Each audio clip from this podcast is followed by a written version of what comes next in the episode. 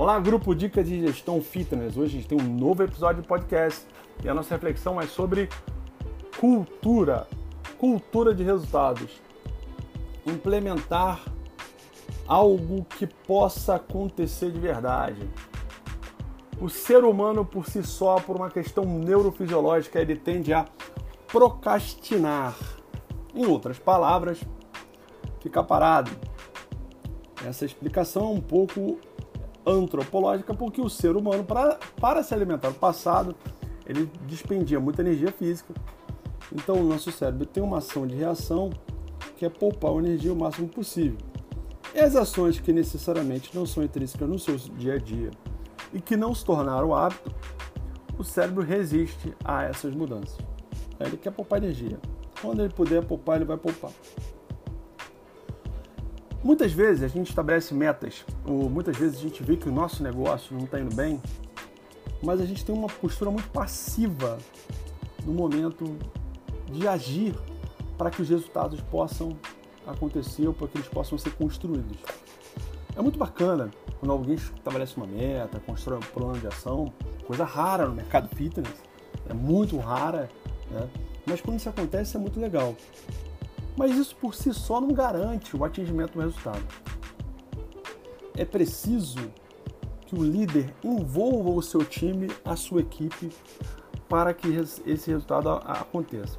E aí, nesse momento, o líder, o grande agente motivador de envolver pessoas diferentes, com pensamentos diferentes, com hábitos diferentes, em prol de um propósito comum e coletivo. Já falamos em podcasts anteriores a importância da comunicação nesse processo. Mas hoje eu estou falando da importância dele como um agente ativo na construção de resultados. E é uma das coisas que é importantíssimo para o sucesso, para o atingimento de metas, para que o seu negócio possa sair de uma situação ruim, deficitária, prejuízo, que você não tenha medo de ser chato, repetitivo, implantar coisas novas, implantar culturas, implantar resultados. É o papel do líder ser um agente envolver essas pessoas em prol desse propósito comum e coletivo. Que tem prazo para acontecer. É, ontem eu quero fazer essa reflexão, né, porque esse podcast ele é compartilhado no meu grupo de WhatsApp, Dica de Gestão Fitness. Mais uma vez, quem quiser participar, basta ir lá no, no nosso perfil do Instagram, que é o é, arroba Cabral Consultoria. Vai lá, clica no link, faz a sua inscrição e venha participar com a gente. E compartilha nos nossos canais, Spotify, Apple Podcast e Google Podcast. Mas ontem eu fiz uma ação nova.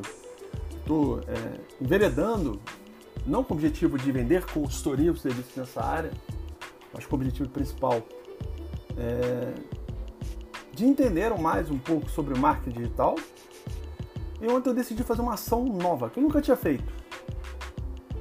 Que é colocar uma, um cartão, uma lâmina de podcast, convidando as pessoas que seguem o meu perfil para perguntar, para fazerem perguntas e que eu possa interagir com elas respondendo.